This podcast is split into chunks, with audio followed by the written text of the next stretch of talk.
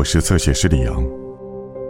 读书好，起码读着读着，不知老之将至。词语最终会褪去，而重要的东西会留下来，不语言说。重要的东西都是从脸上、从手势中捕获的，而非从我们那套着枷锁的舌头。真实的事物，或者太大，或者太小，或者对于称之为语言的那个模板来说，尺寸不对。温特森，守望灯塔。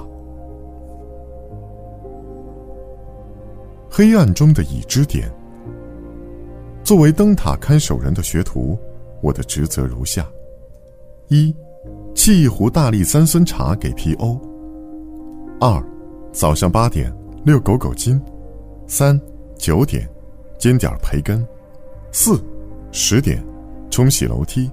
五，十一点再沏一壶茶。六，中午擦拭灯塔上的仪器。七。下午一点做排骨番茄沙司，八，下午两点上一堂灯塔历史课，九，下午三点洗袜子等等，十，下午四点再沏一壶茶，十一，下午五点遛狗买点生活用品，十二，下午六点皮欧做晚餐，十三，晚上七点皮欧去点灯，我看着。十四晚上八点，皮欧给我讲个故事。十五晚上九点，皮欧去照看一下灯，上床睡觉。做第三、第六、第七、第八和第十四项，是在一天里最好的晨光。直到现在，闻到培根和巴素擦桶水，我都会有点想家。皮欧给我讲苏尔茨很多年前是什么样。那时候，害人的坏蛋们会用灯把路过的船只引诱到附近触礁，然后趁机打劫。要知道，航海途中疲累交加的水手看到一盏灯的时候，往往会铤而走险。如果那个灯是个骗局，那么一切都完了。新的灯塔就是为了防止这种迷惑信号而建的，它们中的一些会在平台上燃起巨大的火把。烧完后，就像一颗陨落的星辰那样扑入大海。另有一些只点上二十五根蜡烛，闪耀在圆形的玻璃顶上，仿佛一个圣坛。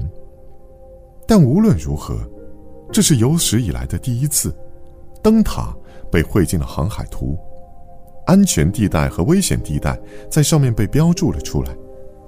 展开图纸，再架上罗盘，如果你的航线是直的。灯塔就在前方，其他地方如果有灯光，那就是陷阱或诱饵。灯塔是黑暗中的已知点。你想一下，皮欧说：“暴风雪狠狠敲打着你的船舷，岩石威胁着你找到避风处，而能够救你的只是小小一盏灯，港口灯或是警告灯，是哪一种并不重要，但你就可以往安全的地方开了。”天亮的时候，你还活着。我要学着点灯吗？是啊，而且还要学着照看它。我听到你在自言自语。我没在自言自语，孩子。皮欧站起来，严肃的看着我，他的眼睛呈现出一种泛白的蓝色，像猫眼。没人知道他是不是生来就是瞎的，不过他在灯塔和渔船上待了一辈子，他的手，就是他的眼睛。很久很久以前，一八零二年或者一八九二年，随便哪一年好了。那时候大多数水手还不会读书写字，只有他们的长官会读航海图。不过呢，水手们有自己的法子。当他们通过塔波角或拉斯角或贝尔礁的时候，不会去想这些是航海图上的哪个位置，而是通过故事来记住它们。每座灯塔都有一个自己的故事，还不止一个。要是你从这里坐船去美国，每一座灯塔上头的看守人都会讲故事给水手听的。那时候，水手们都是有机会就上岸，等他们在旅馆里住下，吃完肉排，点上烟斗，挨个儿递朗姆酒了，就开始想听故事了。一般来说，灯塔看守人就会是那个讲故事的人。这时，他的徒弟或老婆就会帮忙看着灯。故事都是一个人讲给另一个人，上一代讲给下一代，沿着海岸穿过世界，又绕了回来，可能换了个别的样子，但还是那个故事。灯塔看守人讲完，水手也会开始讲他们的故事，来自他们经过的其他灯塔。好的灯塔看守人知道的故事得比水手多才行。有时候，他们还会比划一下，要是哪个船上来的家伙抱上兰迪或人牛犊子，你就得跟一个飞行荷兰人或二十条金子。皮欧陷入了严肃和沉默，眼睛像一条遥远的船。我能教你，对，教任何人都行。这些仪器是怎么用的？还有灯要每四秒钟闪一次。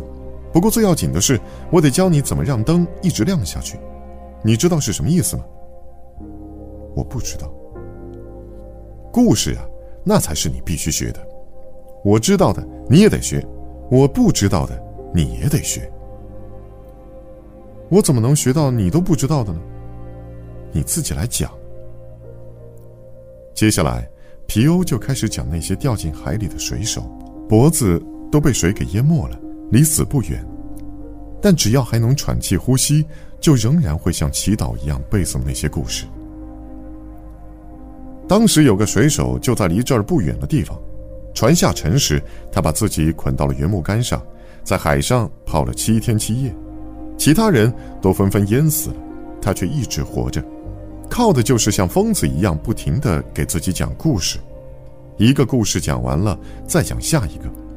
到了第七天，他把所有自己知道的故事都讲完了，只能开始讲自己了，就好像自己就是一个故事，从早年经历讲到了之后的种种不幸。他讲的是一个人迷失了又被找到了的故事，不只讲一遍，而是一遍遍的讲。同时，他还要想办法避开浪头，免得窒息。到了晚上，他看到拉斯角的灯光。那是一个星期前刚刚点亮的，但此后，就在那儿了。他知道，如果自己能成为这个灯塔的故事，或许就得救了。他用尽了最后的力气向灯塔滑过去，胳膊架在原木杆的两边，在水手的脑海中，灯塔成了一条发光的绳子，把他拽了进去。他抓住它，绑在了腰间。就在那时候，灯塔看守人看见了他，赶紧冲向了救生艇。